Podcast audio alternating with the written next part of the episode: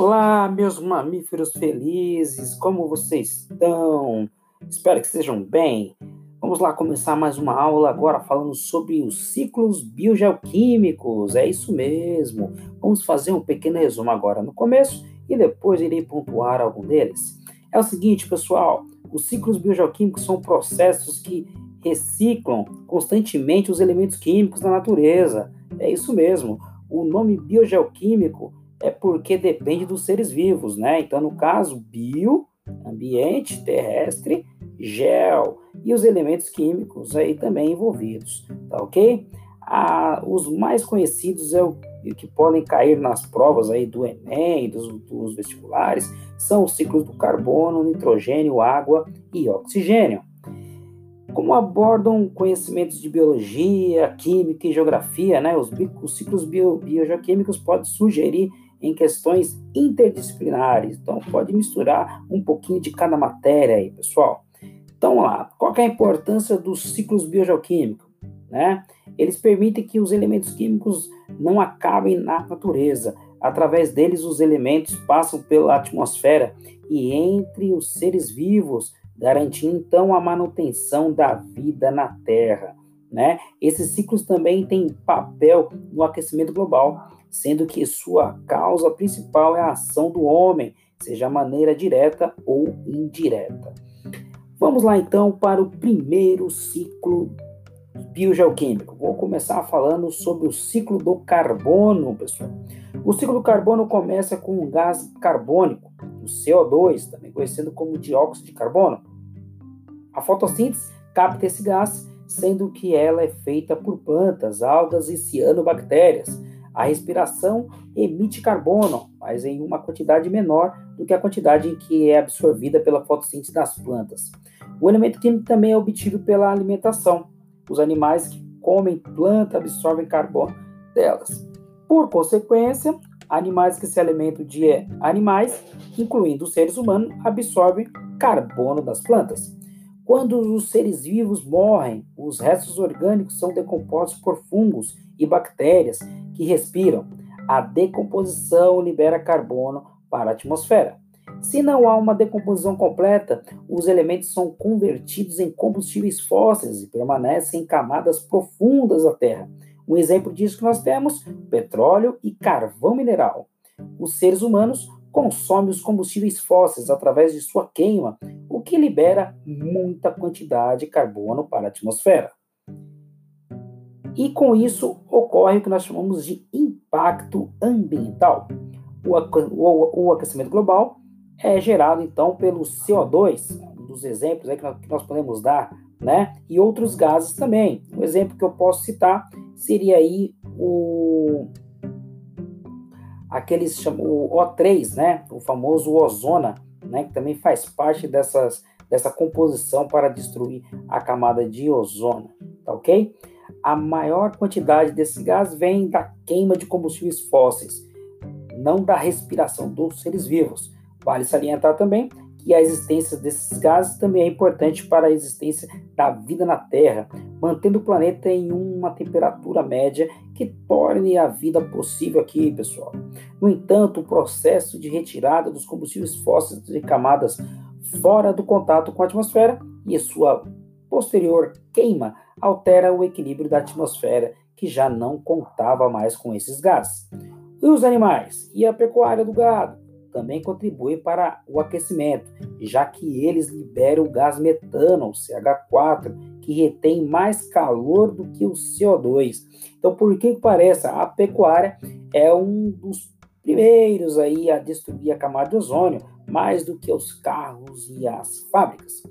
Bactérias anaeróbicas também produzem CH4, né, ou o famoso metano, e são encontrados principalmente em ambientes como lixões criados pelo homem.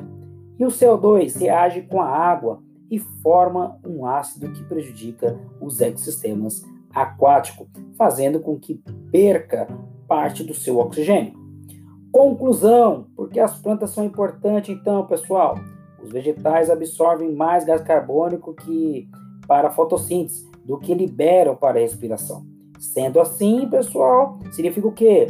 já que eles liberam pouco oxigênio e captam muito mais gás carbônico, diminui a poluição da terra, pessoal. Por isso que é importante nós termos as plantas.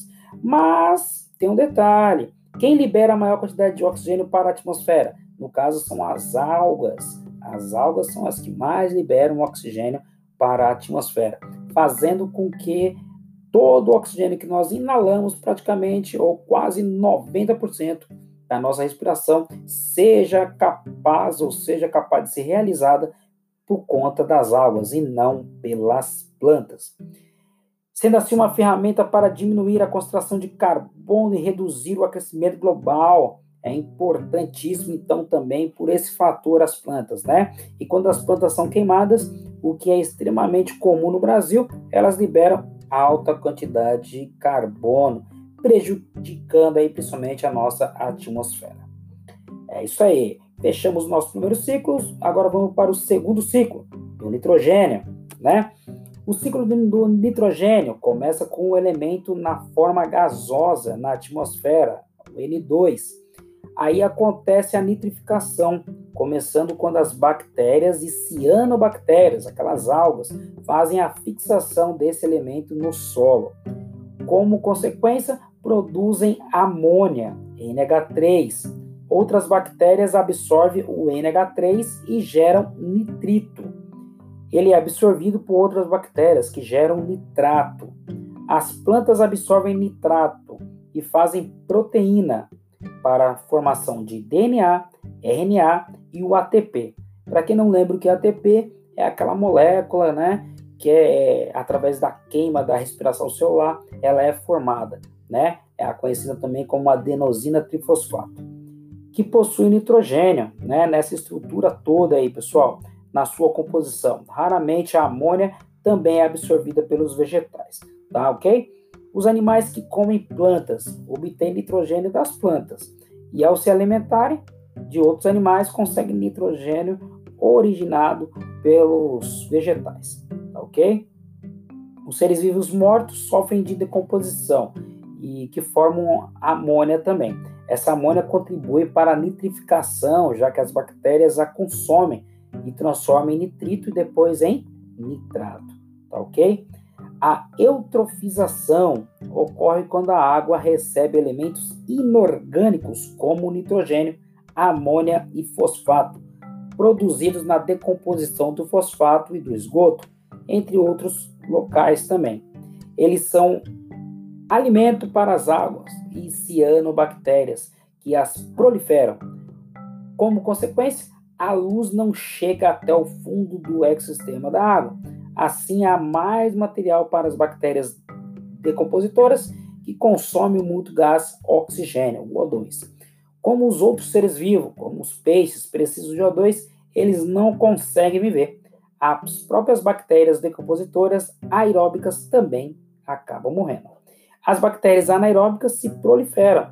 Elas, por sua vez, liberam nutrientes para as bactérias metagênicas, que soltam metano, aquele CH4, na atmosfera, gás que retém grande quantidade de calor, né? E essa, dessa forma, a eutrofização é um processo que tem impacto para o aumento do aquecimento global, tá ok? Vamos lá, para o nosso terceiro ciclo, o ciclo da água, galerinha. O ciclo da água, o H2O, é o processo que faz a sua manutenção no planeta e permite que os organismos obtenham água. A água no estado líquido evapora dos oceanos, rios, lagos, represas e solos, transformando-se em vapor no estado gasoso. O vapor sobe e é considerado nas camadas mais elevadas e frias da atmosfera.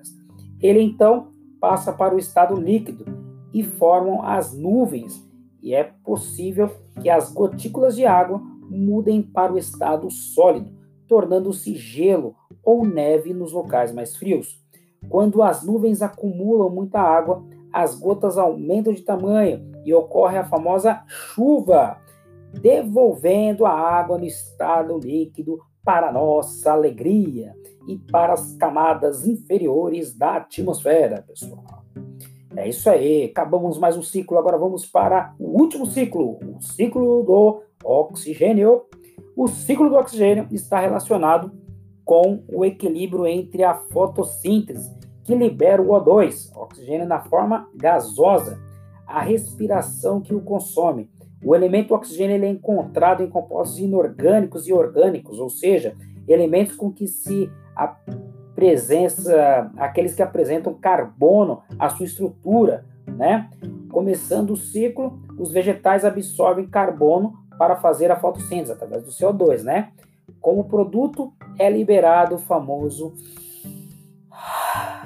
O2. Que delícia, né? Como é bom respirar. Os animais e vegetais consomem aí o oxigênio para respirar e gerar gás carbônico como produto, né? A incidência de luz solar sobre o O2 produz o famoso O3, o famoso ozônio.